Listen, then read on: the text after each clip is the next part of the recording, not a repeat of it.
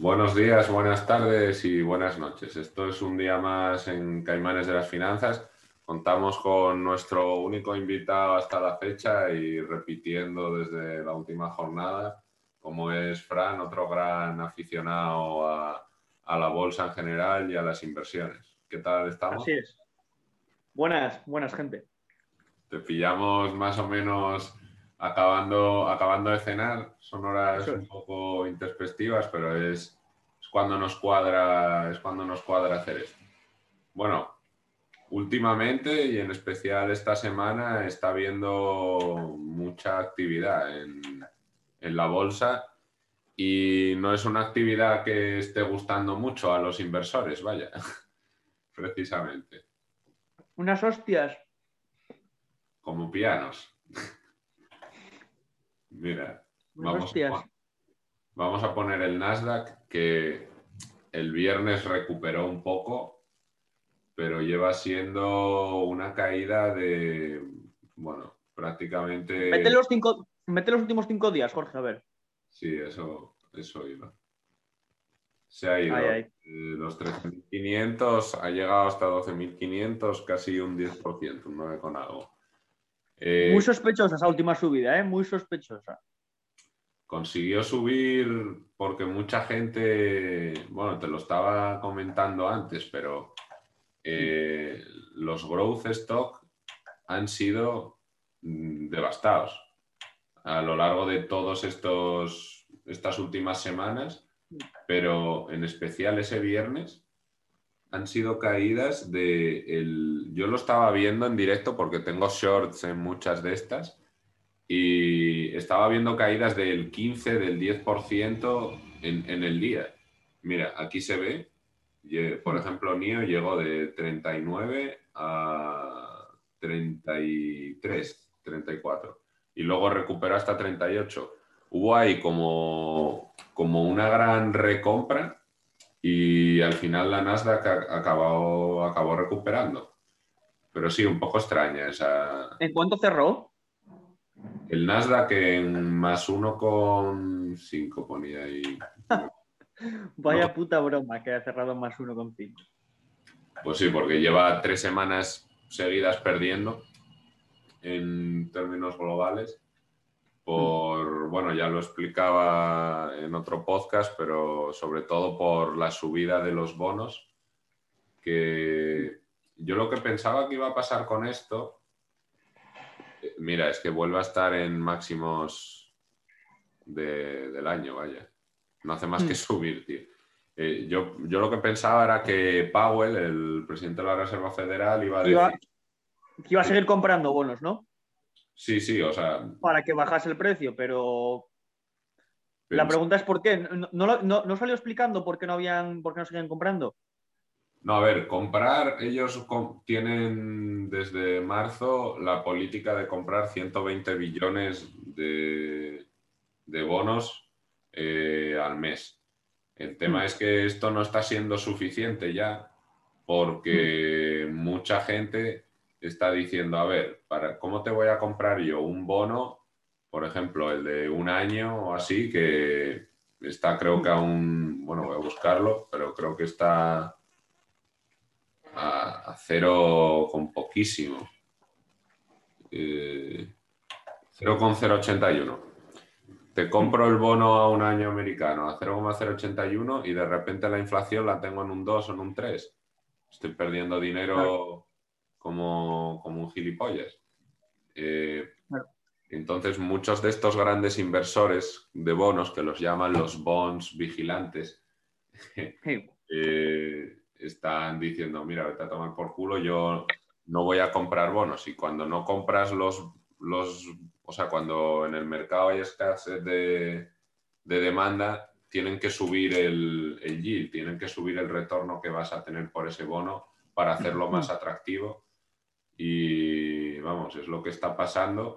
Cuando pasa eso, la mayoría de gente prefiere irse a un bono, que es lo más seguro que hay, si le da un buen retorno en vez de acciones.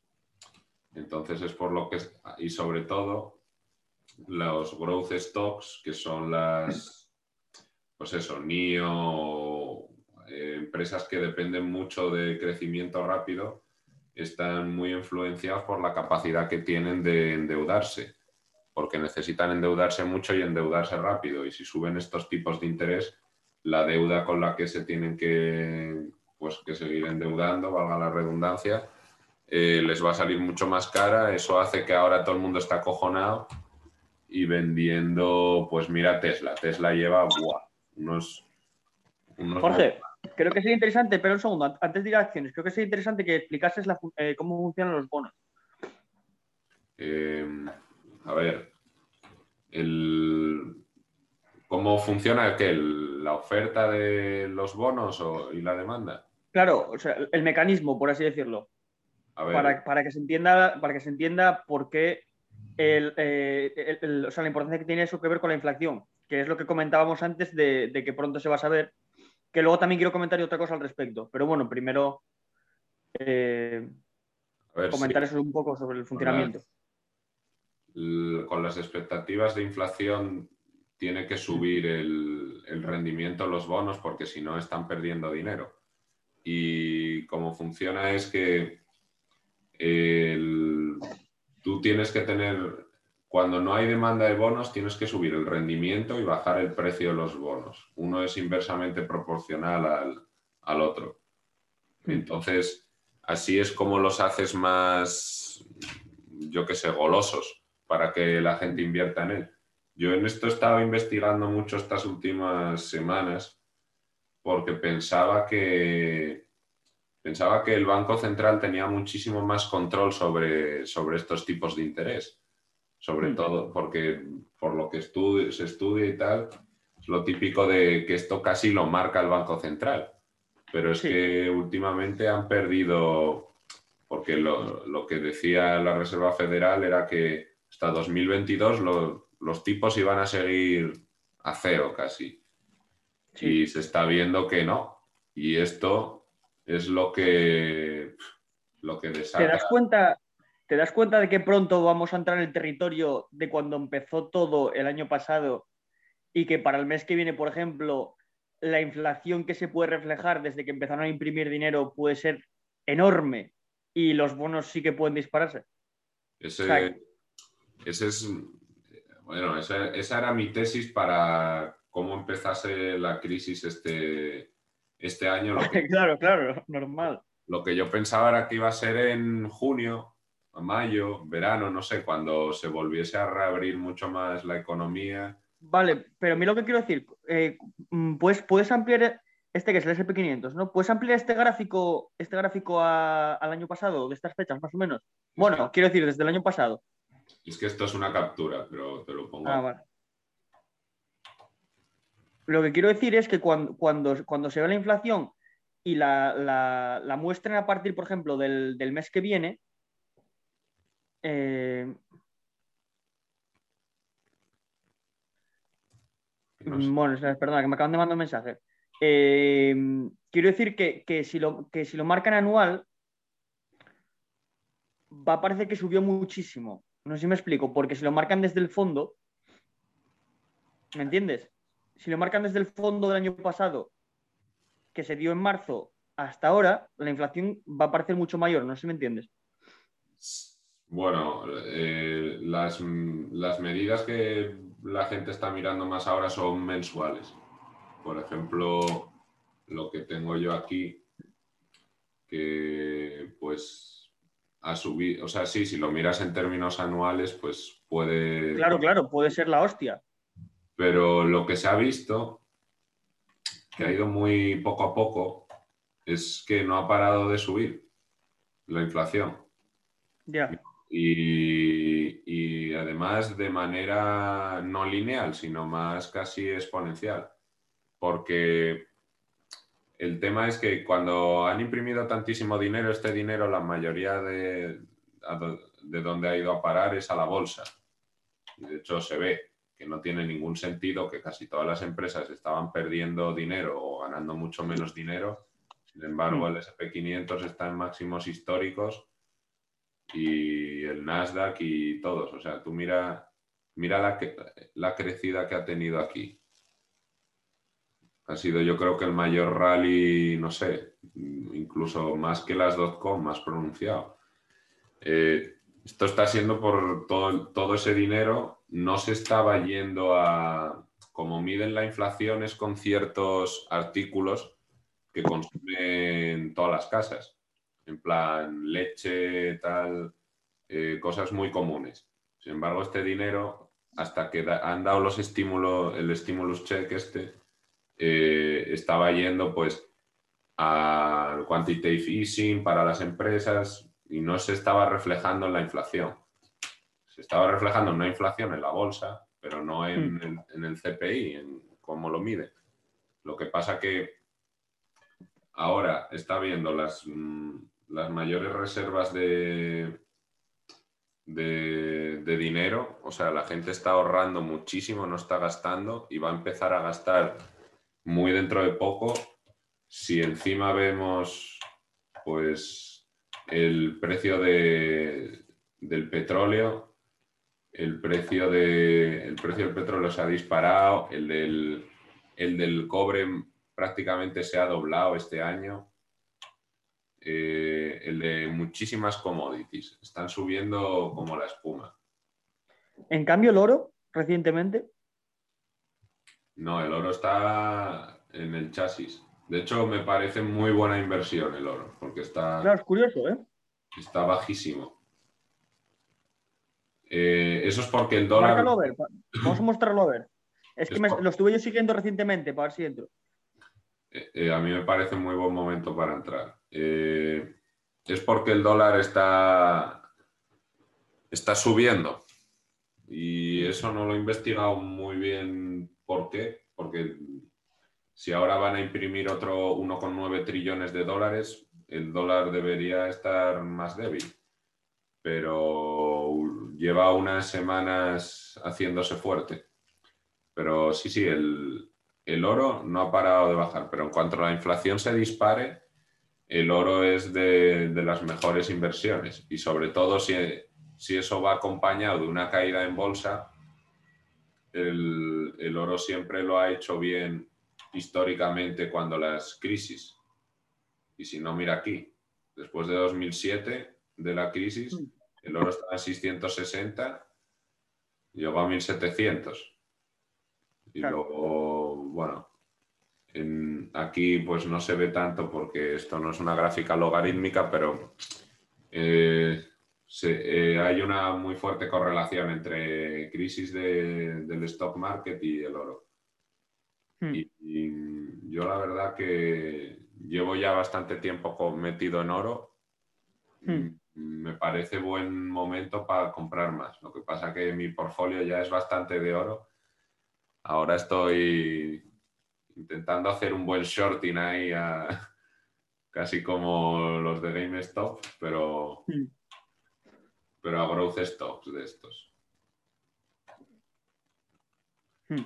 El, tema es que no sé cuándo sacan, ya deberían haber sacado los datos de febrero para la inflación y no sé si es que van a ser tan heavy que lo quieren o sea, porque si con todo lo que ha pasado esta semana te salen ahora unos datos de inflación del 2%, la gente ya se cagan los pantalones. Claro. Igual, pero, pero, o sea, me dices que ya deberían de haberlo sacado y no lo han sacado. Mm, no, no sé cuándo lo sacan, pero ya estamos a 6 de, de marzo, vaya. Ya.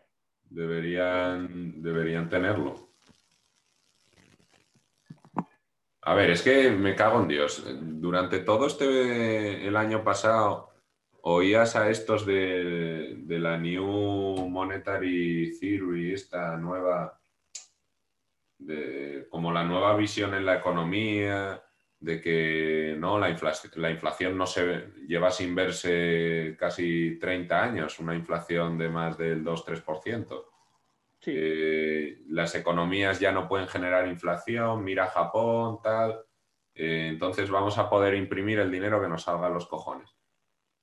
Pero la gente parece olvidarse de que como no lo ha vivido en su vida, cree que no va a volver a pasar. Sin embargo, hay ejemplos y ejemplos y ejemplos de cuando alguien se engorila a imprimir, pues al final claro que vas a generar inflación, hmm. de algún modo u otro. ¿Y cómo crees que puede impactar el que se empiece a implementar más en serio las criptomonedas en la inflación? Mm, bueno, las criptomonedas es un muy buen... Depende de qué criptomonedas. Por ejemplo, el Bitcoin es un muy buen valor seguro para hacer frente a la inflación, porque como hay solo 21 millones de Bitcoin, no se pueden imprimir más. En teoría el valor es más, mucho más conservativo que una fiat currency que, pueden imprimir el que les haga los cojones. Mira aquí, ¿eh? en los 80 un, un 12% de inflación en Estados Unidos. Espera un segundo. Eh, mm, Jorge, pero no, no se puede seguir minando más Bitcoin.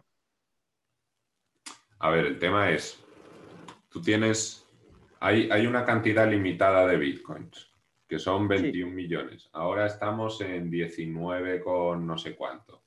El tema es que tú cuando consigues mm, crear la capacidad computacional para llevar a cabo todas las...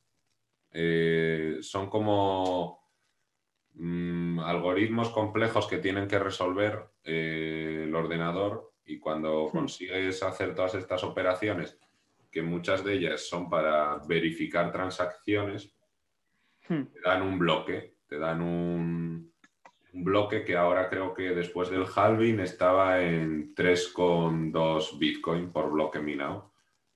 Y entonces te van, van soltando parte de esos Bitcoin Hmm. Pero, mira, a ver si encuentro alguna buena imagen. Pero claro, cada cuatro años hay un halving. O sea, el, por cada bloque minado te van a dar la mitad de los bitcoin que te daban antes, cada cuatro años. Entonces nunca vas a llegar a esos 21 millones de, bitcoin, porque cada, vez, cada vez dan la mitad y la mitad y la mitad. Entonces es como una parábola que nunca va a llegar a la, a asíntota. Mm. Y, o sea, por eso es como el oro, prácticamente. Lo que intentó el Satoshi es imitar mucho al oro. El oro básicamente tienes el oro que hay, porque se crea cuando se juntan dos supernovas, o sea que no vas a crear oro, lo único que puedes mm. hacer es sacarlo de la tierra y eso lleva siempre pues una, un flujo muy constante. No es que de repente pueda sacar el triple de oro. Eso prácticamente. Y el Bitcoin básicamente intenta hacer eso. Entonces, para la inflación, de hecho, muchos hedge funds ahora mismo están poniendo un 1, un 0 con algo por ciento de sus portfolios en Bitcoin. Por eso lo está haciendo también. A ver si encuentro una imagen que lo explique mejor. Y de hecho es, bueno, es una de mis inversiones desde 2017, el Bitcoin. Mira. Esto lo, lo comenté en el podcast, una imagen muy parecida a esta. Pues, pues allá casi hace nueve meses o ocho, cuando fue el halving, y dije, ojo que ha habido halving, probablemente el Bitcoin este año lo pete a niveles del carajo. Y es que pasa, pasa siempre que hay un halving. ¿No te parece curioso, no te parece curioso que es casi inverso el oro y las bitcoins siendo un valor parecido en su esencia? No sé si me explico. Eh, el oro está cayendo y en cambio burbuja de, de bitcoin. O sea, el oro, no sé si me explico, ¿sabes? Eh, como, que el oro lleva tiempo cayendo y hasta ahora estaba como habiendo burbuja de Bitcoin, por ejemplo. Pero, o sea... Es porque es, por la novedad, pero... No, o sea, el, Bitcoin es muy extraño porque prácticamente... ¿Me entiendes? Al, ser, al, ser, un valor, al ser un valor tan parecido, ¿por qué se comporta de manera tan distinta? A ver, porque el el Bitcoin tiene un trillón de market cap, más o menos. Creo que lo alcanzó no hace mucho, un trillón. Hmm. Y el oro tiene 11,5 trillones. Entonces, eh, cualquier gran inversión, como de repente Tesla te mete 1,5 billones, creo que eran, o algo así, eh, cuando compró, pues te altera mucho el precio. También que el Bitcoin es como está empezando a tener ya la adopción de institutional investors y es por lo que ahora está subiendo. Antes era por retail investor, pero en el momento que te llegan estos fondos de inversión y te empiezan a meter ahí, pum, uno con tal billones, uno no sé cuántos millones, pues el precio se dispara mucho. Pero hmm. todavía el Bitcoin no ha estado testeado ante una crisis. Y el oro sí. El oro lleva más de 3.000 años con, con historial. Sin embargo, el Bitcoin no. Entonces, eh, cuando la economía va muy bien, el oro va mal. Y cuando, entonces, o sea, bueno, la economía, cuando la bolsa y la inversión va muy bien, como ahora que todo el mundo estaba enchotadísimo, ganando muchísimo dinero y tal, pues el oro le suele ir mal. Sin embargo, el Bitcoin, el Bitcoin es de los valores más extraños porque no lleva correlación con prácticamente nada. O sea, hmm. muchos, muchos valores los puedes correlacionar, como el oro con, con el dólar o con los tipos de interés, o, pero el Bitcoin lleva su propio ciclo y es prácticamente independiente. Es por lo que muchos de estos hedge funds lo están usando como diversificador, porque no sigue ninguna otra corriente, entonces es muy buen diversificador. Pero, a ver, mm, yo, mi opinión al respecto es que cuando, depende de cómo sea este crash, de la bolsa que se viene o ya ha empezado, depende, el Bitcoin se va a llevar también una buena hostia. Pero después de eso, mm. va a ser un momento de la Virgen para comprar. Mm. Porque eh, a, partir de ahí, la gente va, va, a intentar buscar desesperadamente cosas para resguardarse la inflación. Y el mm. Bitcoin es muy buen asset en esa, en ese, en ese camino para buscar protegerse de la inflación. ¿Tú tienes algo metido por ahí en Bitcoin? No. ¿Y en Dogecoin? No, porque no, encontré un buen momento para entrar. No me gustó, o sea, no me gustó cuando, empecé a, mirarlo, lo veía creciendo y creciendo y creciendo y estaba más a gusto con las inversiones que ya tenía. O sea, de, hecho, desde que empezó todo esto, me, me fui cada vez alejando más de las tech desde hace tiempo, ya viste que el, meme, el meme ya lo vi venir, lo creé ya hace unos meses y me fui saliendo de todas las tech y fui pasando a, Value, fui pasando a Value ya en octubre, noviembre, incluso antes. Lo visteis bien, ¿eh? porque ahora las Value lo están petando mucho. La salida de, las National Express, por ejemplo, la tengo desde, desde verano ya y Hive también. O sea, bastante value lo tengo ya desde, verano. Es que. Mm, bueno, yo. o sea, nunca me. Las, las tech cada vez me, fueron convenciendo menos y las que sí que entramos bastante en, el crash en su momento, en marzo. Entramos fuertísimo en tech y nos fuimos saliendo desde finales de verano.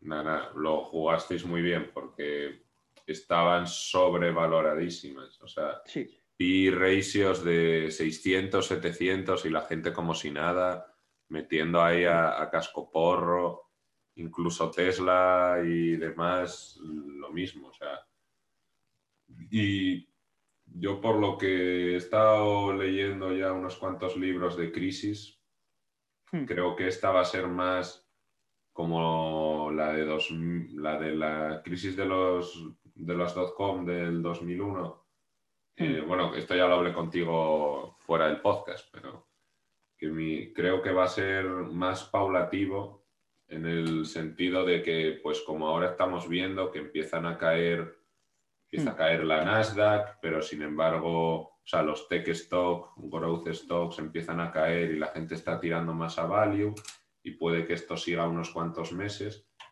y luego ya llegará un punto en el que la gente tampoco confíe tanto en el value y puede que empiece a caer también el value. Y, entonces, ¿Y entonces qué? Entonces es cuando empieza lo bueno, es cuando puedes comprar, tío. Entonces es cuando hay que hacer buy the dip y como dice Warren Buffett, cuando, cuando hay sangre en las calles es cuando tienes que comprar. Y cuando hay crisis necesitas un, un caldero enorme porque está lloviendo oro y ese caldero es el cash que, que deberías tener. Porque es que, mira, por ejemplo, puedes comparar el Nasdaq, que lleva eso, dos semanas, bueno, tres semanas muy malas, desde que empezaron a subir los tipos. Sin embargo, el, el Dow Jones no lo ha estado haciendo tan mal. A ver, sobre todo los últimos días. Mira, prácticamente se, se mantiene. Incluso ha subido hmm. bastante podemos mirar, si dices que, se, que, en tu opinión se va a aparecer, vamos a mirar eh, lo que ocurrió en estas fechas. O sea, no, en este caso, en, los índices en, la dotcom. ¿Puedes ampliar en eso? Sí. A ver, es que tenía que haber.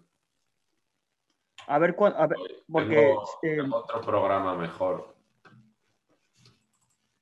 Para ver cómo se fueron comportando los índices en ese caso. Voy a, voy a compartir pantalla para enseñar el... Es que tengo aquí otro que va mucho mejor. Todavía no lo domino muy, muy bien. Es la versión gratuita. A ver. Cago Dios, ¿no me va a ir más para atrás? Pues creo que no. Eh, es que como es la versión gratuita, creo que no me deja ir más allá de pues, 10 hmm. años. Voy a, ponerlo en el otro. Eh, bueno, para los que lo estéis escuchando, estamos teniendo un pelín de dificultades técnicas. lo siento. Eh, a ver, el, SP500. ¿Ponemos el SP500 o la Nasdaq? Vale. Bueno, eh, y si empezamos con el Nasdaq, ¿no? Porque fue como lo que más pinchó en su momento. Sí, esto fue lo que más hostia se llevó. Estaba leyendo antes una historia de, de Amazon y. O sea, de, la evolución de Amazon cuando ocurrió esto. Y estaban. Eh, o sea, estaban teniendo como una visión optimista de la situación actual porque estaban hablando de, un tío que cuando Amazon estaba como en 240 dólares o algo así, eh, decía que iba, que iba a tocar los 400 y todo el resto de gente está diciendo no, va a volver a los 50. Y, claro, tocó los 400 y ya después de que tocó los 400 fue cuando la dotcom se dio la hostia y, claro, todo pinchó, eh, Amazon se metió una ostra tremenda, eh, bajó un 90%, o sea que bajó, muchísimo, ¿cuánto genera? Como 20 o así, pues una hostia tremendísima. Y, luego, en efecto, dicen que a largo plazo la visión de este hombre había sido conservadora, porque el valuation de Amazon ahora mismo es, enorme. Entonces, ¿sabes? E, e, están hablando, están como un poco siendo como justificando la situación, diciendo, bueno, sí, puede haber un dip, puede haber un crash, pero a largo plazo mm, hay muchas empresas que les va a ir bien. Entonces, bueno, supongo que será para quitar un poco de miedo a la gente y, que, intentar reducir la hostia. Ah, sí, a ver. Mm, Amazon, yo también se lo oía a Jeff Bezos que decía, mira, a mí cuando nos dimos esa hostia en las .com me daba igual porque es mm. lo que la gente no entiende tanto de la bolsa, que es que a la empresa en sí no le afecta tanto el valor de las acciones. Eso es mm. para los inversores, no a la empresa como tal. Mira, a ver, aquí en el periodo de... A ver si pues, se pueden poner gráficas. Creo que, bueno, es que esto ¿Por qué pone 4.000? 4.000, 3.000, 2.000. Bueno, eso es lo que estaba la Nasdaq. De aquella. Ah, vale, vale, pensé, que era Amazon, porque como te estaba diciendo 400, pensé que, pensé que era como Amazon por 10, no sé, vale, vale. Perfecto. No, no, no, perdón. Eh. perfecto. Tú, sí, menudo, menudo piñazo, ¿eh? Ya, ya. No, esto, o sea, pasó a valer cuatro veces menos en, hmm. en un año. Hmm. Pasa que, joder, aquí no se ve, aquí no se ve con mucho detalle para, para poder comparar. Es que esto lo, estaba yo empezando a, a, intentar ver en este. A comparar, pues eso, el, el, dólar con los tipos de interés y cómo, cómo baila eso con... Pero es hmm. que esta puta versión no me deja ir mucho más atrás pero ah, en esta se ve muy bien. ¿Y esto sobre el 2004, ese, la velita esta? De, de 2004 y tal, esas dos velitas verdes hasta ahora, ¿qué es eso? Bueno, debe ser un error del gráfico. ¿Cuál, cuál? Ah, Coño, las dos velitas verdes, debe ser un error del gráfico. Que llegan hasta, hasta el valuation de hoy. Eso, eso de ahí, lo verde. No, las velitas verdes. Eso tiene que estar mal. Sí. ¿Qué cojones? Sí, sí, o sea, de repente vale lo mismo que. No, no sé, vale. No, un error. ¿Y, ¿Y, alguna vez cruzaste, cruzaste esto? Bueno, claro, claro que lo habrás cruzado con, el valor del oro. Sí, sí. O sea, bueno, el de la Nasdaq en, en particular no, pero con, con, la bolsa sí. Mira, vamos a mm. buscar. Es que tengo que sacarme la de pago, pero.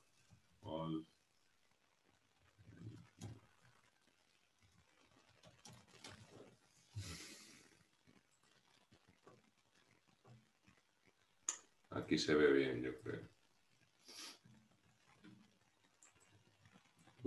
No, no, no, no. Eh,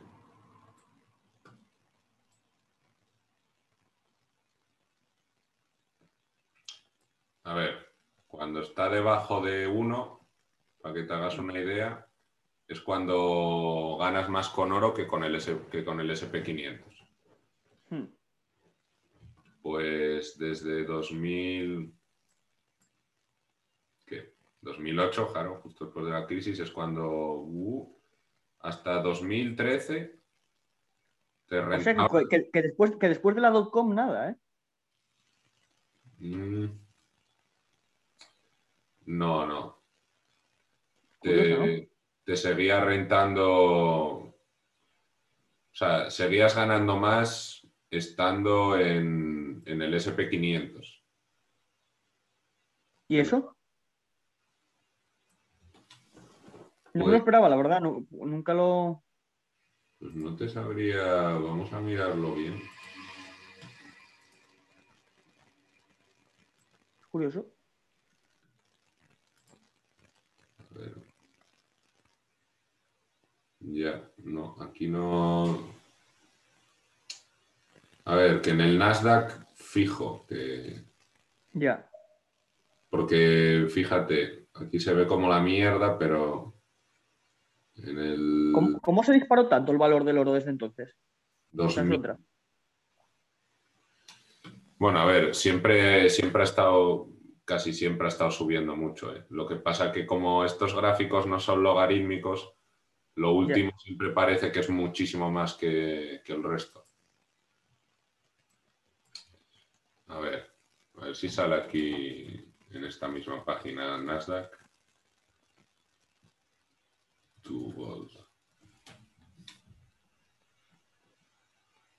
Pues no, ya me tiene que tocar los huevos. Pues está siendo un despliegue de medios esto. Eh, a ver, eh, Nasdaq.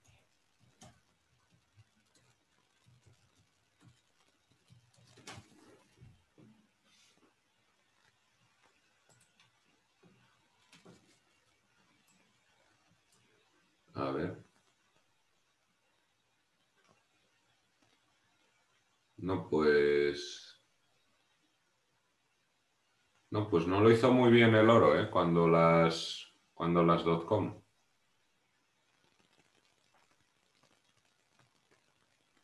Ya. Según esto, te seguía rentando más la Nasdaq que, el oro. No sé, me extraña bastante. Esto lo tengo que investigar. Sí, pero, eso es rarísimo porque ahí vemos que la Nasdaq estuvo un tiempo perdiendo valor y el oro lo estuvo ganando. Entonces eso es realmente imposible. Si con la, si con la Nasdaq estás perdiendo dinero. Ya, ya, no me, tiene mucho sentido. la eso no tiene ningún sentido. La Nasdaq perdió cuatro veces su valor y el oro se apreció. No sé claro. no sé qué mierda hacen aquí. Pero bueno, a ver, no sé. Eh, las commodities últimamente están desatadas. Se habla de superciclos y, y toda la pesca, pero, pero vamos, un super... ¿Cómo superciclos? Eh, bueno, es como una especie de denominación que, le ponen a cuando los precios de una commodity como es el petróleo tal se disparan muchísimo. Que mm. tiene que haber pues varios factores que afecten muchísimo a la demanda y también a, a la oferta. El tema es que la demanda de estas commodities no es que esté siendo súper bestia, pero se están juntando muchos factores a la vez que hmm. está, yo creo que está afectando mucho más a la oferta, porque, a ver si lo encuentro, pero, por ejemplo, el precio de los containers, hmm. container price index, eh, se había casi, creo que era duplicado. Joder, no. Aquí no sale nada. Mira, mira, mira. Esto es una putísima locura. Eh, pues mira, ya ves, durante 2019 siempre había estado estable en el 1300, 1400. Esto es el precio estándar de un container y no sé cuánto, por cuántos kilómetros es, pero desde el, desde el año pasado ha llegado de esos normales 1.300, 1.500, ahora está en 4.000. Hmm. Entonces, todo el comercio global se está viendo afectado por esto. Porque si todo el transporte desde tu iPhone hasta cualquier otra cosa que intentes que te llegue a casa, hmm. el transporte se, se ha multiplicado por cuatro. Esto es lo que está haciendo también que muchísimas commodities, como era el, mira, voy a buscarlo, el precio del cobre se ha más o menos, creo que doblado. A ver. Copper mm, price.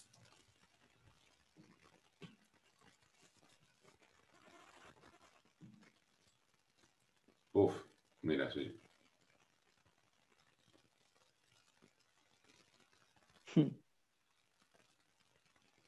Un año. Mira, del, mínimo que había estado en. Ah, bueno, o vamos a poner pre-COVID, estaba en 2,5 y ahora está en 4. Sí, sí, sí. Esto, esto es un desfase. El petróleo vamos, casi la misma vaina. Em, todo esto, lo raro es, para mí lo raro es que todavía la inflación no esté disparada. O sea, tú piénsalo, casi todas las commodities están disparándose. El precio del transporte global también. Mm, es por, la oferta se está viendo muy, muy afectada. Lo que pasa es que la demanda todavía es súper baja porque la gente no quiere gastar con el COVID. Pero en el momento que se abra un poco, e incluso ahora que no se está abriendo mucho, ya se está empezando a, subir la inflación, en el momento que se abra la veda en verano, cuando ya esté vacunado, yo qué sé, Estados Unidos al ritmo que va de vacunas, en dos meses vacuna a toda la población. Hmm. Y bueno, Europa va un poco más al ralentí, pero En el momento que eso pase, más el 1,9 trillones de, dólares que están imprimiendo, no sé, puede ser bestial el tema. ¿Tú ahora con qué, a, qué ves mejor meterle? A ver, como te, como te estaba comentando, nosotros nos fuimos pasando a las value y, y más que nada eso, estamos, estamos un poco a la espera de lo que ocurre como Warren Buffett, ¿no? Claro, como nos hemos adelantado ese trend, entonces tenemos la ventaja ahora de, mm, poco más que echarnos y mirar las hostias. Estamos sentados mirando las hostias.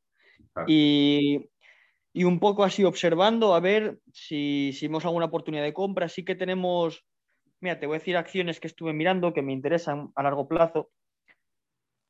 Eh, las tenía que apuntar para comentarlas. Vale. A ver, dime. Empezamos con algunas, empezamos con algunas tech, ¿eh?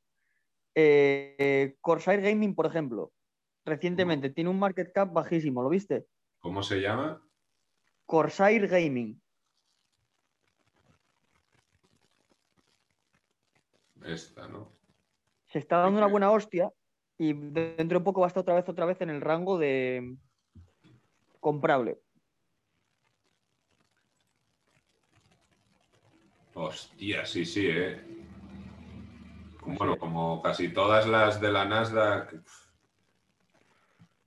lleva, lleva un mes guapo. De 45 a 30 es prácticamente un, un 20% de, de bajada. Esperando aquí a que toque los 20 y algo, 20 y pocos, y en un par de meses posiblemente volver a entrar fuerte ahí. Esa es una muy interesante. Eh, se, dedica, a todo tema de, hardware para, gaming, como esa es, eh, eh, motherboards y tal. Además de, bueno, muchas cosas para gaming PCs. Y con el crecimiento de, ese mercado, pues resulta una inversión bastante interesante. Todo de hardware, ¿no? Sí. por otro lado, también esperando a que Shopify, es que el modelo de negocio es cojonudo, a mí me parece que es una máquina de facturar y, esperando a que baje de los 1000. Ahora mismo está a 1131. Está, Shopify siempre estuvo cara, pero... A mí siempre me ha parecido muy, muy cara. ¿eh? Muy, muy, muy, muy cara, pero es que tiene un modelo de negocio cojonudo. No deja de, no deja de facturar. Y, me parece que, en general, es, por, eso también apoyo mucho a las, a las acciones como Fiverr y Upwork, que, están más basadas en, el trabajo autónomo, por así decirlo, el self-employment del futuro, ¿sabes?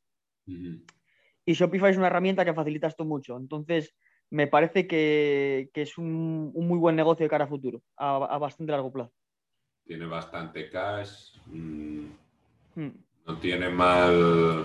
O sea, no tiene mal balance sheet. Lo, lo único el P ratio este que a mí me asusta. Disparadísimo.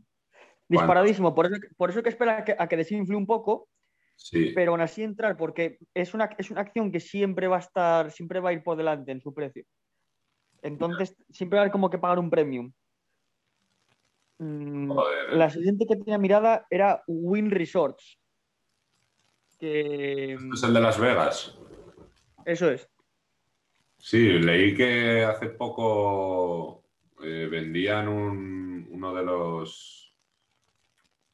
A ver, uno de, sus hoteles, ¿no?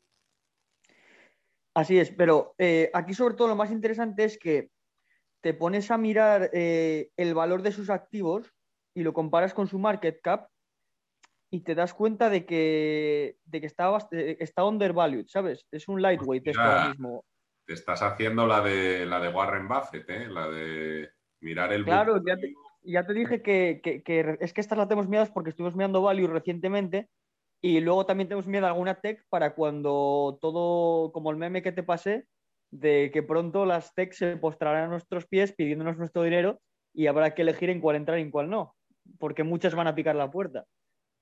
Sí, ahí es cuando, cuando hay que estar preparados para comprar bien. Hostia, pues a esta le, echaré un ojo, ¿eh? Porque eso es muy raro encontrar una acción que tenga el precio por debajo del book value. Eh, pues en Win Resorts eh, leí un artículo que estimaban, que estimaban sus activos en. Eh, ¿Dónde lo tengo? Lo tengo por aquí. Lo estimaban como en 20 algo, en 20 algo billones, ¿eh? Y ahora mismo están 15. Joder, bueno. Míratelo. Esta, esta míratela. Eh, seguimos con algo de un poco de, de weed con Planet 13. ¿La tienes Planet 13?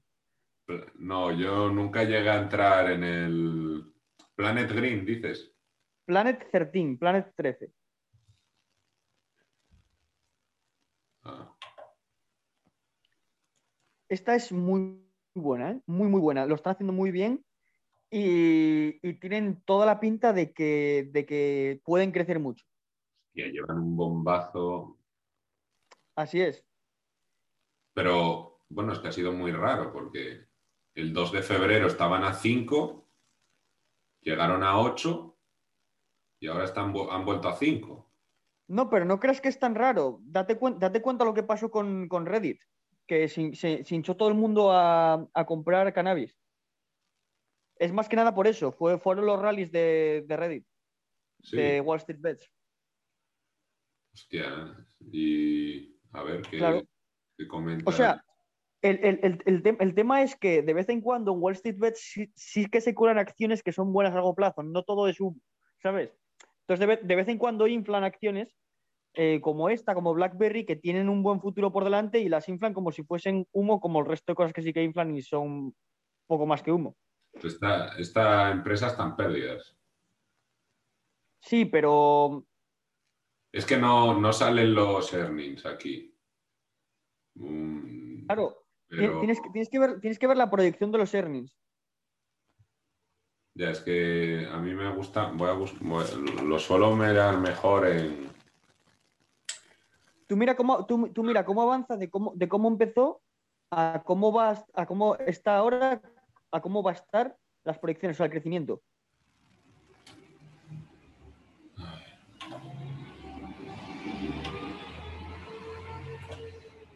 A ver si aquí lo tiene.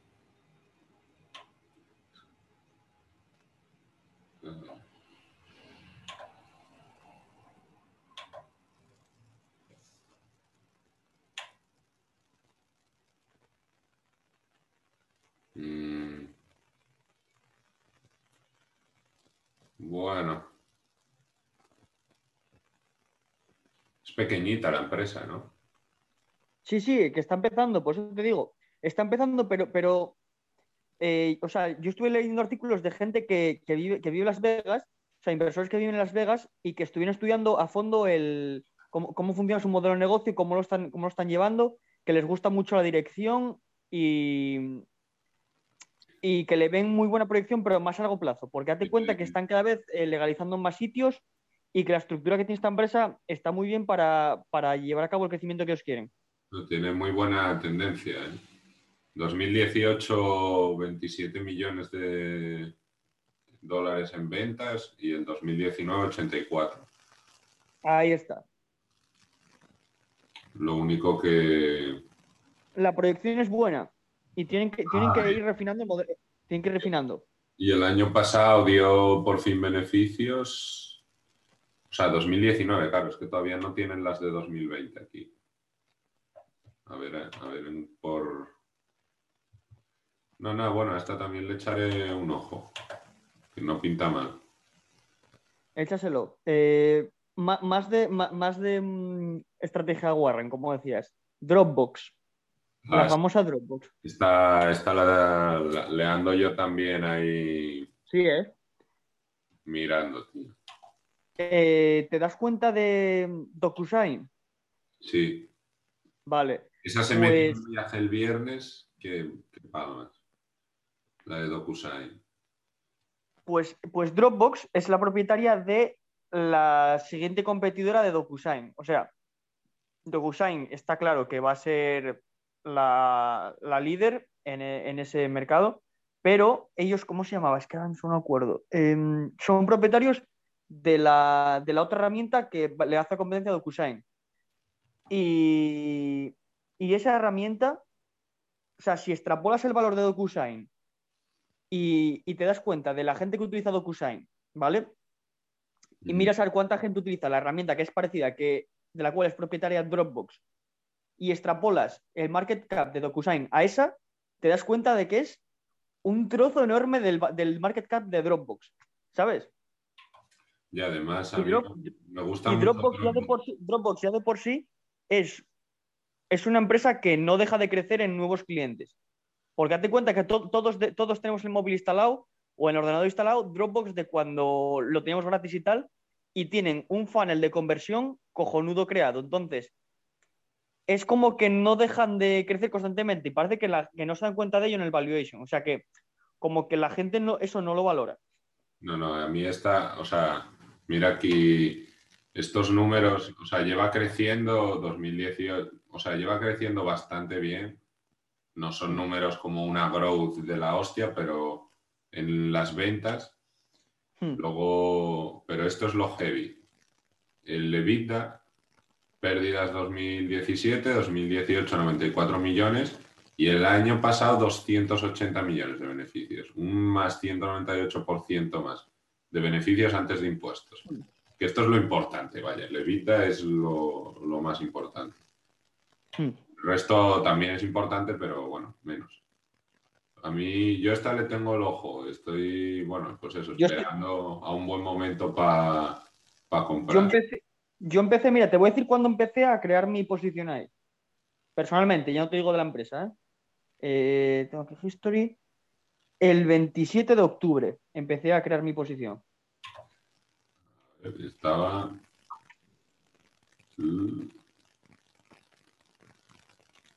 Pues a 20, ahora en 23.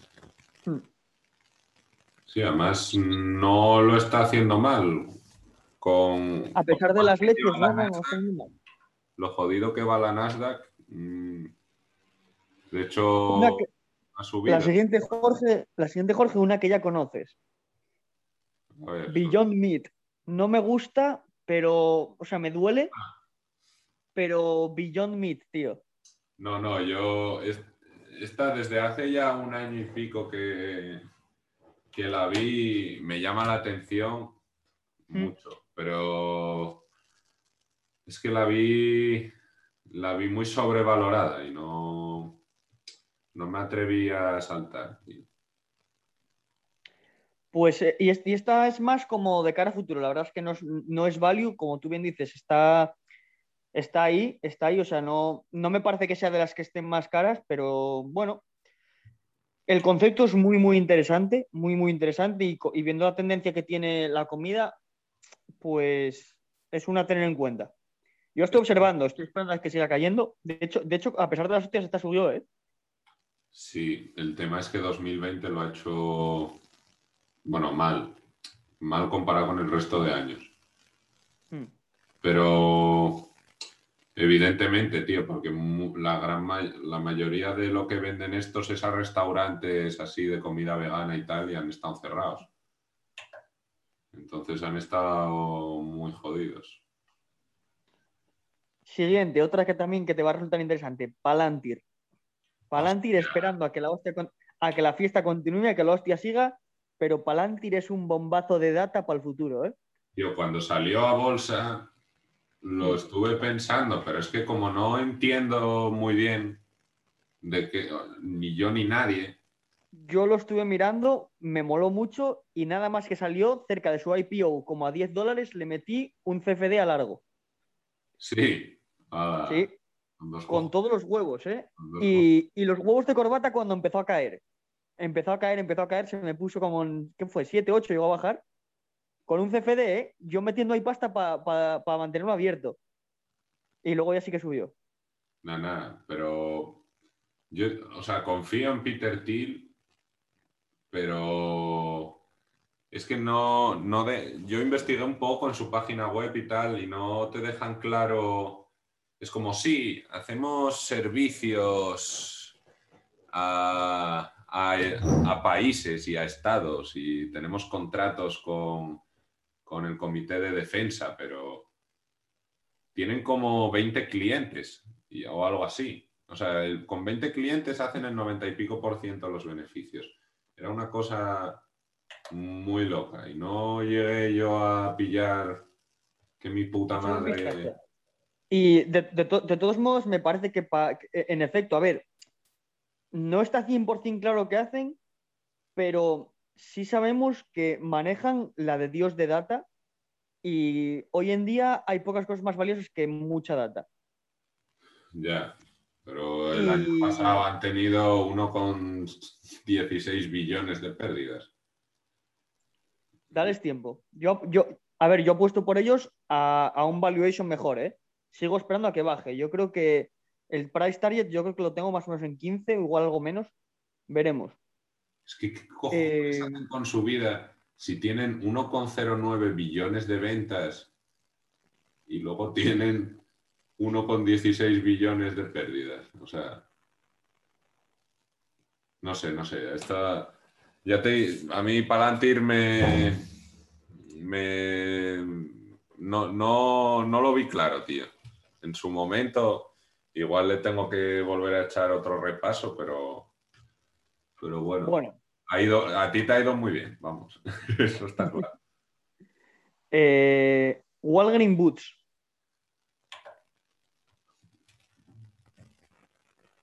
Esto era de supermercado. ¿La conoces? Sí. Sí, ¿no? Pero hace más cosas. O sea, es que, es que están haciendo como una transformación. ¿Por qué no me sale? ¿Cómo se escribe? Es wall, ¿no? De como muro. No, con, con una L, con una L. Ah, vale. Sí, aquí. Mira, ¿viste Health Initiative? ¿Lo viste ahí? Es que están, como pasando a Help, están haciendo una transformación de, su modelo de negocio. Sí.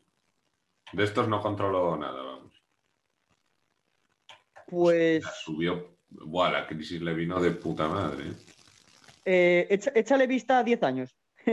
que, te va a cambiar la, que te va a cambiar el cuadro, ¿eh? Joder, se ha ido al chasis, ¿eh? Vaya bombazo, ¿eh? Se ha ido a la Pues, pues se, han transformado por completo. Podemos decir que es una historia parecida a la de BlackBerry. Sí. Bueno, BlackBerry, hay mucho Redditor ahí como tú metiendo, metiendo perres, ¿no?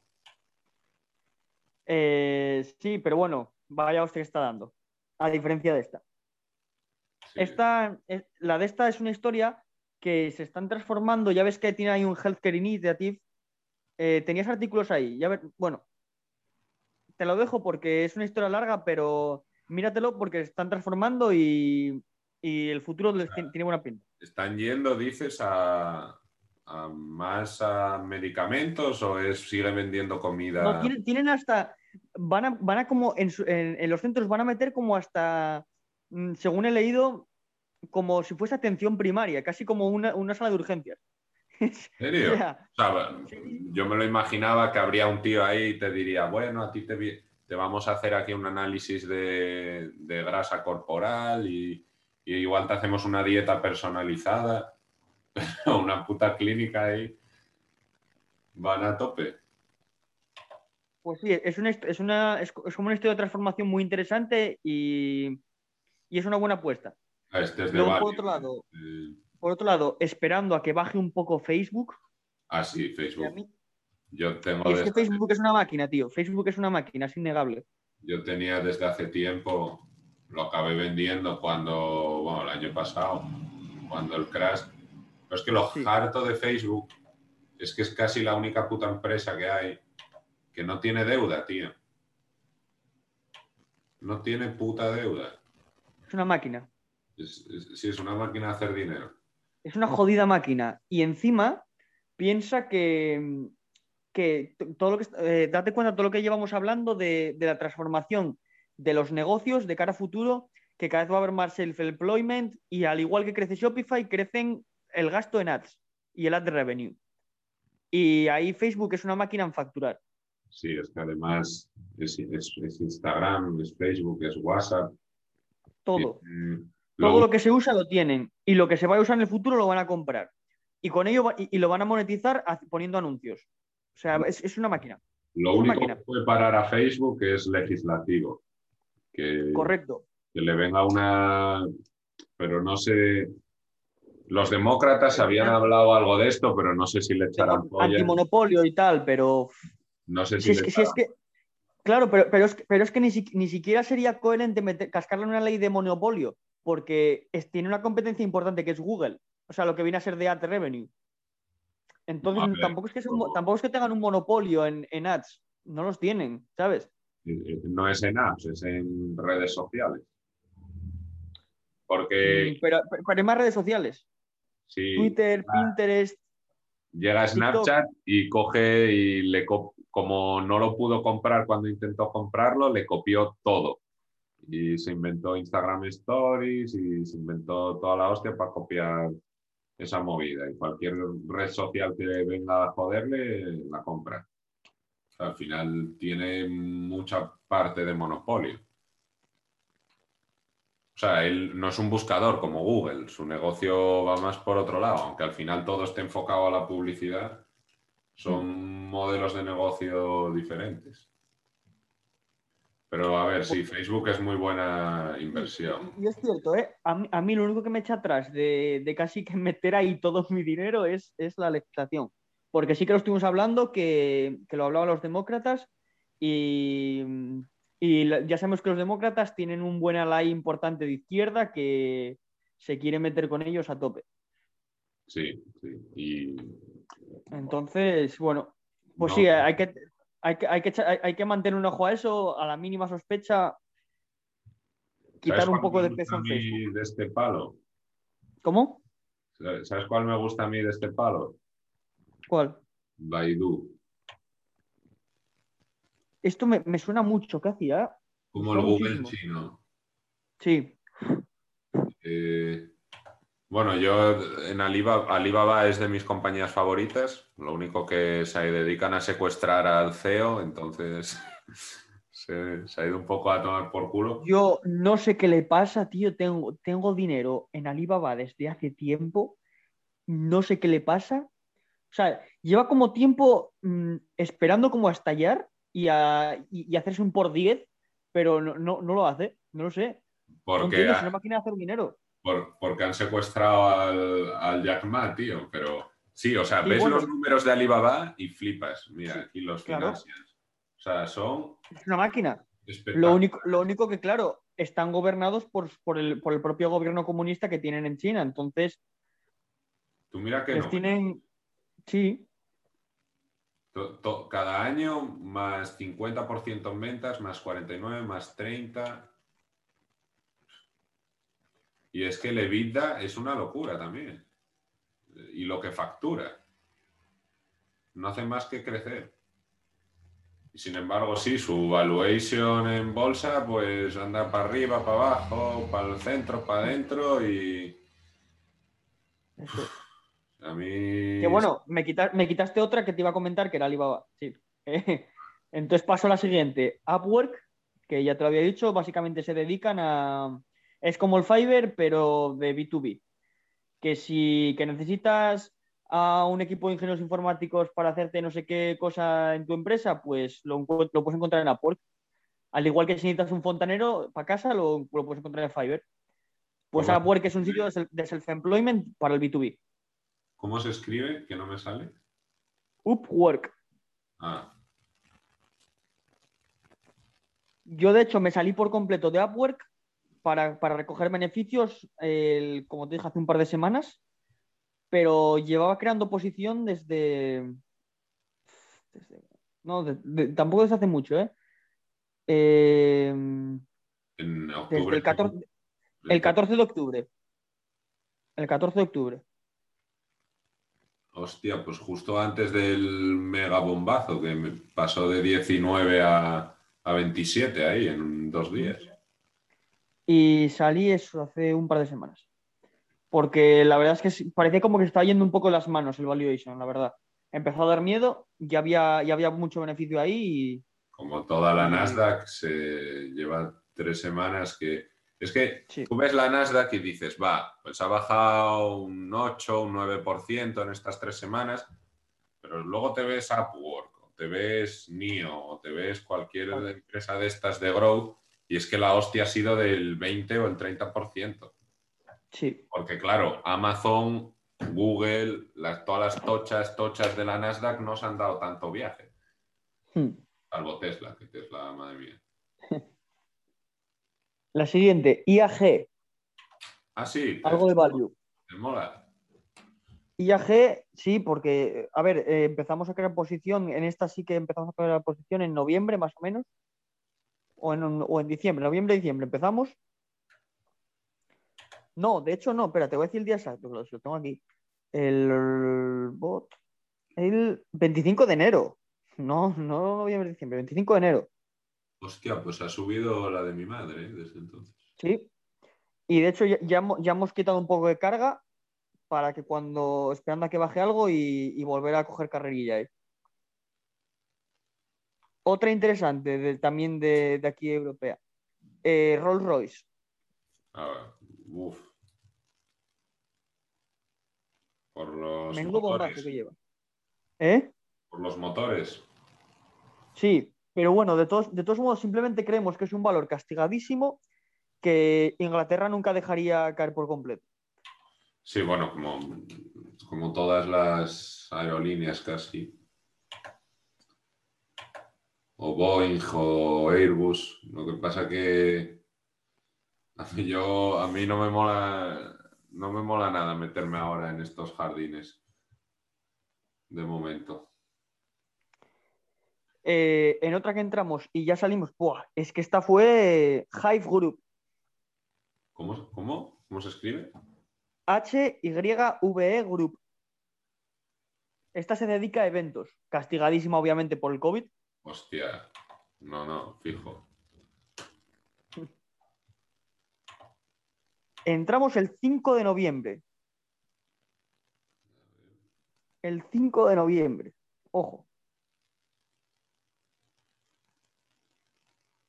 Uf, sí, sí, tuvo una subida ahí del doble casi. no, no. Sí, bueno, sí, es el doble, el doble. Y luego ya más, sí. Y, salimos, y salimos, quiero decir ahora, salimos el 3 de marzo. Joder, pues casi un casi triplicado, ¿eh? Pero ¿a qué se dedican estos? Eh, organización de eventos.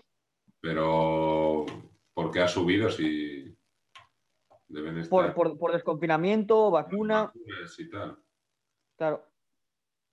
Más que nada la, promesa de que pronto podrán volver a su modelo de negocio. Hostia, es que, claro, este año en pérdidas. Más value. National Express Group. Esta es una de las apuestas más fuertes. A ver, hostia, os va la bolsa inglesa, ¿eh? Sí, hay cosas, hay cosas ahí. hay stonks, hay stonks. ¿Esto de qué va? ¿Qué, hace? Eh, autobús. tienen parte de alza, tienen parte de alza que tú bien conoces. Ah, sí, autobuses Luarca S.A. Sí.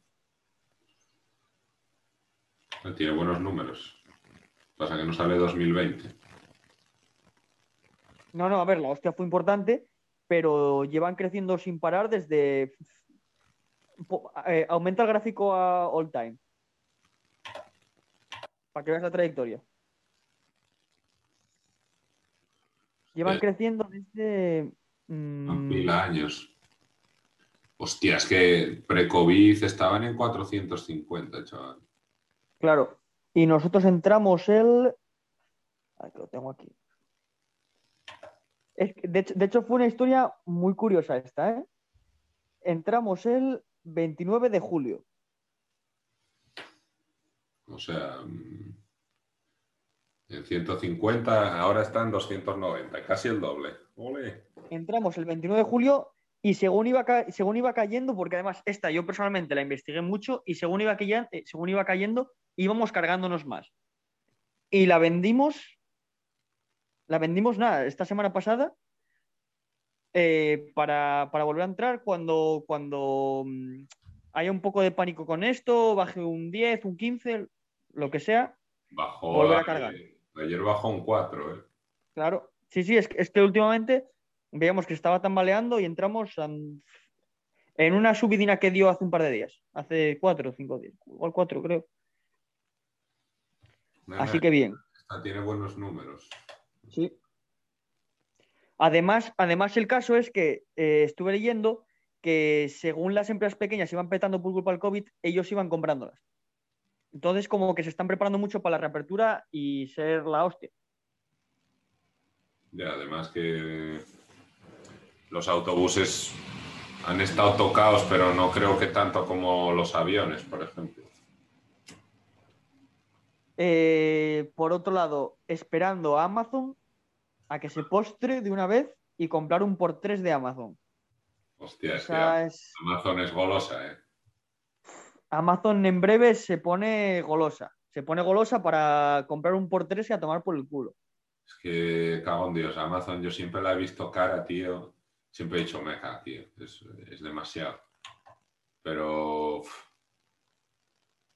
Joder, chorro, es que. Es mira, un eh.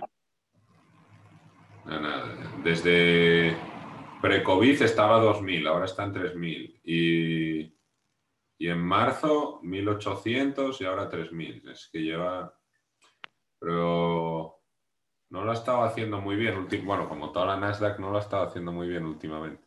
Lo que pasa es que sí, yo todavía esperaría más para comprar. Mira, lleva un mes, el último mes, menos 10%, chaval. Yo estoy esperando a ver si, si se ponen 2.500. Ojalá, ojalá. 2.500 frescos, ¿eh? Ya, ya, tengo, tengo como una escalera de, de price alerts en Amazon. Hostia. Nana, es que, mira, este año ha, vendido mucho más, tío. mucho más. Claro, y, eso va a continuar. Y, el y, hablando de Amazon, sus nuevos socios, BlackBerry. BlackBerry. Cada vez se pone más golosa para aumentar la posición. Tengo, tengo ahí un price alert rondando los 7 rondando los 7 ya se pone ya de, volcar una buena cantidad. Siguen, siguen firmando contratos. ¿Es un futuro a BlackBerry? Por supuesto. Sí. Tienen el, tienen el software de, seguridad, de ciberseguridad de coches autónomos mejor valorado del mercado existente. ¿De coches autónomos? Por la cara. Por la puta cara. O sea, bueno, a ver, no por la puta cara, porque BlackBerry siempre ha sido como, o sea, de los puntos fuertes han sido su, seguridad, la de seguridad de sus dispositivos. De hecho, hay bastantes dispositivos que utilizan, o sea, por ejemplo, hay modelos de Samsung que utilizan eh, sistemas de seguridad de BlackBerry y sobre todo ahora se han especializado en software de seguridad para coches autónomos. Date cuenta lo importante que es la seguridad en coches autónomos. Se han sabido diversificar bien. ¿eh? se han, sabido transformar por completo y con éxito. O sea, la, transformación ya está completa. Ya son la hostia en ciberseguridad y ahora falta ir eh, amontonando los contratos y esperar que les llueva el dinero. ¿No será mejor que Tesla? ¿Cómo que mejor que Tesla? ¿En ciberseguridad de coches eléctricos? No, de coches autónomos. Bueno, eso, de coches autónomos. Eh, como te digo, su software QNX ha sido votado como el software de ciberseguridad mejor valorado. Entonces, supongo que eso implica que es mejor que el de Tesla. Mm. Bueno, no soy un experto en este tema, pero a mí todo el mundo me decía que el de Tesla era la tren de la creme. Lo que pasa que el resto de marcas de coches tendrán que contratar Por ejemplo, BlackBerry en vez de Tesla. Claro, por, por ejemplo, Amazon acaba de, firmar un contrato con BlackBerry para precisamente esto. La semana pasada, creo que fue. Bueno. Entonces, no están pérdidas. En cuanto. ¿Eh? pensaba que estarían pérdidas, pero que no, que no están pérdidas. BlackBerry. Yo pensé que estaba ligeramente, pero como que ya estaban saliendo. No, no. Ah, pues perfecto, mejor. Me dejas cagando el lado con lo de que se han metido en, ¿Mm? en coches autónomos. Sí, porque móviles ya ni para Dios, ¿no? Eh, no, no, sí, están sacando nuevas líneas de móviles, pero la verdad es que no es lo que me resulta atractivo de ellos. están empeñados en el teclado físico. Yo no lo termino de ver, la verdad. Pero, pero de todos modos, o sea, confío, confío plenamente en su otro modo de negocio. Me parece que los móviles es un poco, poco más que continuar tradición, pero no es lo que me resulta interesante. ¿Siguen con el puto teclado de, físico? Sí, sí, acaban de sacar nuevos. Me cago en Dios, tío. Ya. Yo no lo veo, pero bueno. Yo tengo uno. Y ya para terminar, espera, te digo última empresa, Tattoo Chef. Me cago en Dios, ¿Cómo se escribe? Chef tatuado. Tattoo. ¿Los test? Los test, ¿no? Tattooed. Chef. Sí. ¿De qué va esto? Comida congelada de esta vegana, vegetariana, como quieras llamarlo, de este rollo healthy. Del, rollo, el rollo este de vegano. De ese rollo. A ver. Son una máquina y se están preparando para ser todavía más la hostia. O sea, bueno, lo vas a ver ahí. es que las, no, salen los datos de financieros, pero, bueno, en bolsa van y vienen. O sea... Esta, eh, estudiate esta, esta es muy curiosa, es muy interesante. Y como siga bajando, yo en 17 igual me cargo ¿eh? de acciones de esta. Pues apunta que la semana que viene te vas a poder. Nos toca, ¿eh? Yo creo. Yo creo que... No sé, igual, piensa que igual la semana que viene tiene un poco ahí esperanza Toril, pero. Ya, no sé cómo vendrá la semana que viene, a ver. Después de las hostias, igual ahí va de deep, ¿eh? Es que visto lo del viernes, que hubo casi la mayor caída que llevo visto en los últimos meses y se recuperó todo en el mismo día. Eso es. eso es. Por eso. Igual, toda esa, fuerza bull sigue para adelante. Yo cada vez, Jorge, yo cada, yo cada vez soy más fan de tu tesis del de, desangrado lento, ¿eh? Tiene pinta eso. A, a mí me apunta más ahí porque, tío, mm. la gente tiene todavía una mentalidad súper, súper bull. Entonces, para asumir que eso no va a ser así, les, les va a costar tiempo. Y... ¿Sabes una cosa que me hizo gracia recientemente sobre esto?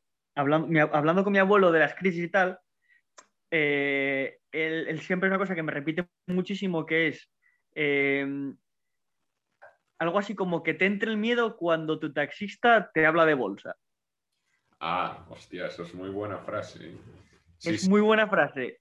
Y la semana pasada fui a Madrid a trabajar y el taxista desde el aeropuerto hasta el hotel hablándome de bolsa.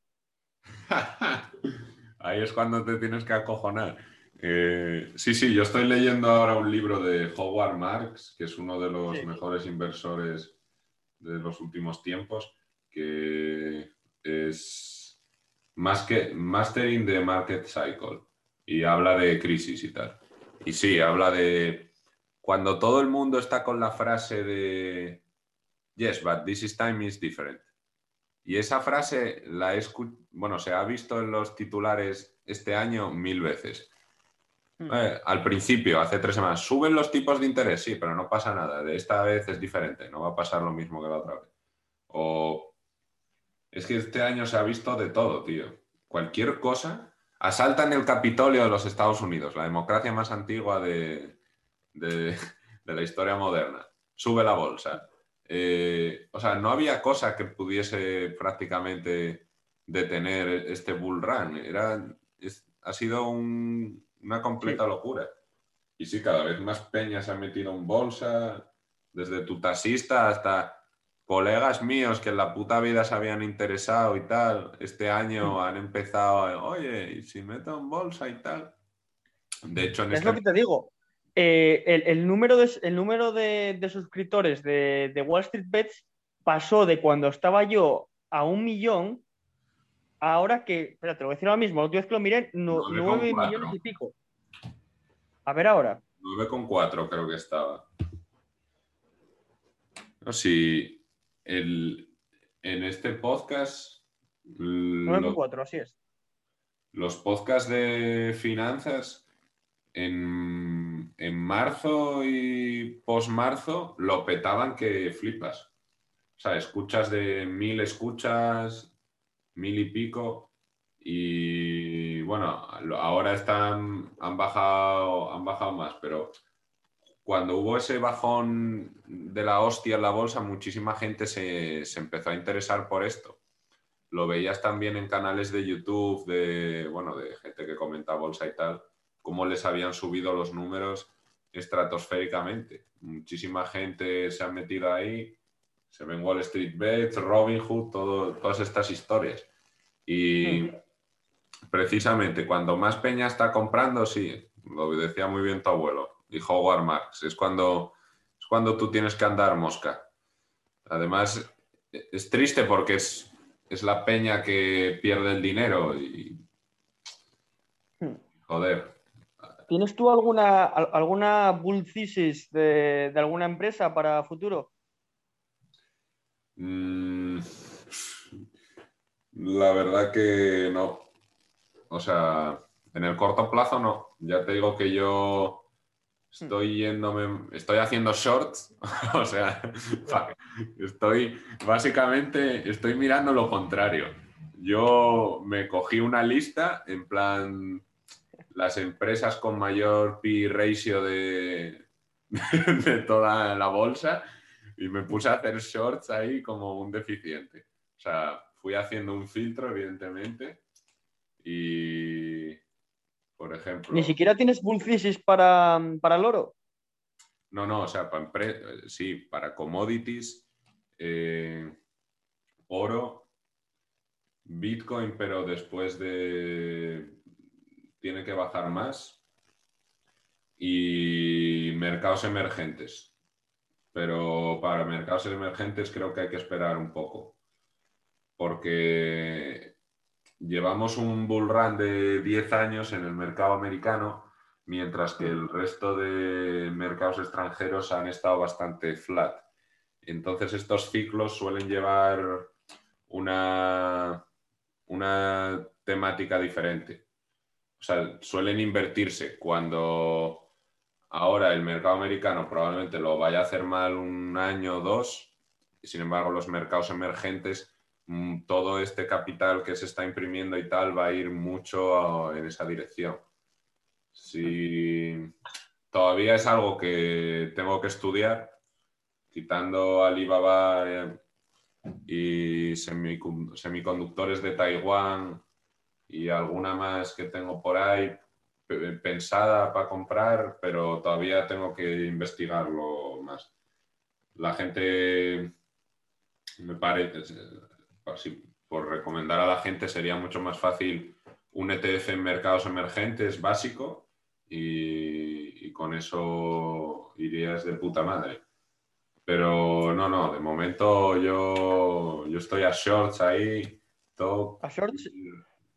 Y yo, llevo tiempo, yo llevo tiempo ojeando loro y no tengo muy claro. Mm, tengo muy claro cuándo realizar ya la, bueno, la entrada y la posición ya está empezando a crear, pero cuándo empezar a, soltar ahí fuerte. Yo oro, bueno, yo, creo que ya te lo conté, cuando hmm. el año pasado chiflé y vendí todo tres días antes del, de la gran caída en bolsa, lo metí todo a oro. Y desde ese punto subió bastante y en agosto llegó a 2000, máximo histórico, y desde mm. entonces ha estado bajando y ha estado últimamente bajando más. Eh, mm, a largo plazo eh, me parece de las mejores inversiones que hay. A 3, 4 años vista, ¿Por qué a 3-4 años vista? Porque luego volverá. volverá a superar la bolsa, yo creo, parecido a 2008, que dos o tres años el oro lo está petando, duplica, casi triplica, y luego ya la bolsa le empieza a coger y empieza incluso a bajar el precio del oro. Pero, mira, de hecho del oro quiero volver a reestudiarlo. Ya hice un podcast en particular sobre el oro, pero creo que haré otro porque quería hacer uno específicamente de eso, de oro y mercados emergentes, pero tengo que estudiármelo bien. Mira, Yo, pues ese, podcast, a mí me a mí me resultaría interesante casi como oyente que como que para contribuir, porque precisamente te estoy preguntando porque, porque lo tengo menos estudiado, lo tengo mucho más estudiado acciones eh, de mercado americano, mercado inglés. Como ingeniero de minas, controlo un poquitín de esto. Mira, pues... a, la, ceba esta le metí un short, el único short que metí con CFD. Porque, ¿Qué? Eh, es que tiene un P ratio de 5200. Hmm. Eh, de, bueno, como equipamiento para semiconductores. ¿Qué tal va el short? A ver, por el gráfico. Es que como recuperó mucho el viernes, no te creas que. Oh, Dios, tú. Aquí no sale gráfico. Bueno, va bien, bajó un 3%, pero es que había llegado a estar en un menos 15 o algo así, ¿eh? Había sido una locura.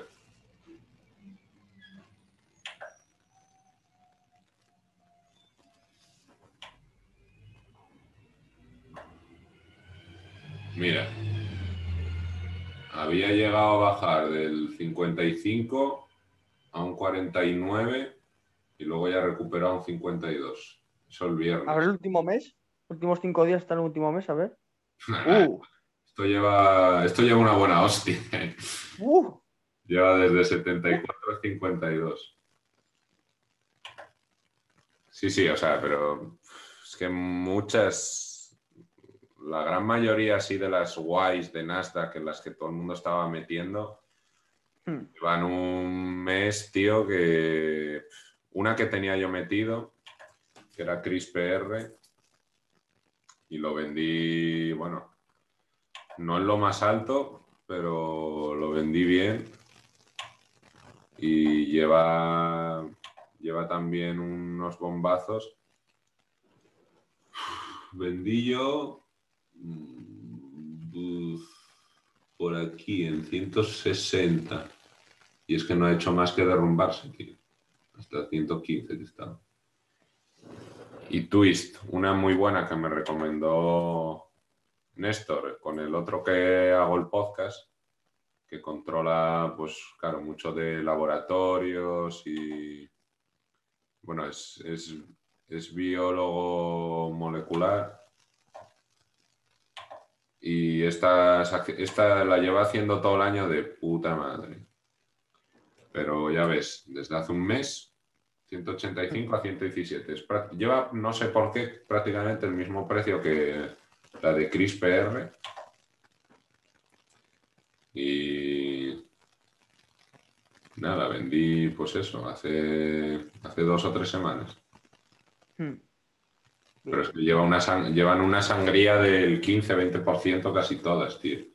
Ha sido un esquivar la bala eso del carajo. Sí. Bueno, a ver, llevamos, no sé, la de mi madre de podcast, ¿eh? Yo creo que. Sí. Yo creo que lo podemos. Yo voy para la cama en breves también. Lo podemos dejar ya, sí, porque la hora no la tienen los oyentes, pero porque este no es en directo en Twitch, pero son las once y media ya. Es, hora de ir a sobar pensando en números y, y dólares. Eso es. Bueno, un placer, Fran, como siempre. Y me ha gustado. Encantado de venir. Me ha gustado muchas de las ideas que, has planteado ahí y, y las estudiaré. Venga, un abrazo, tío. Adiós a todos. Buenas noches.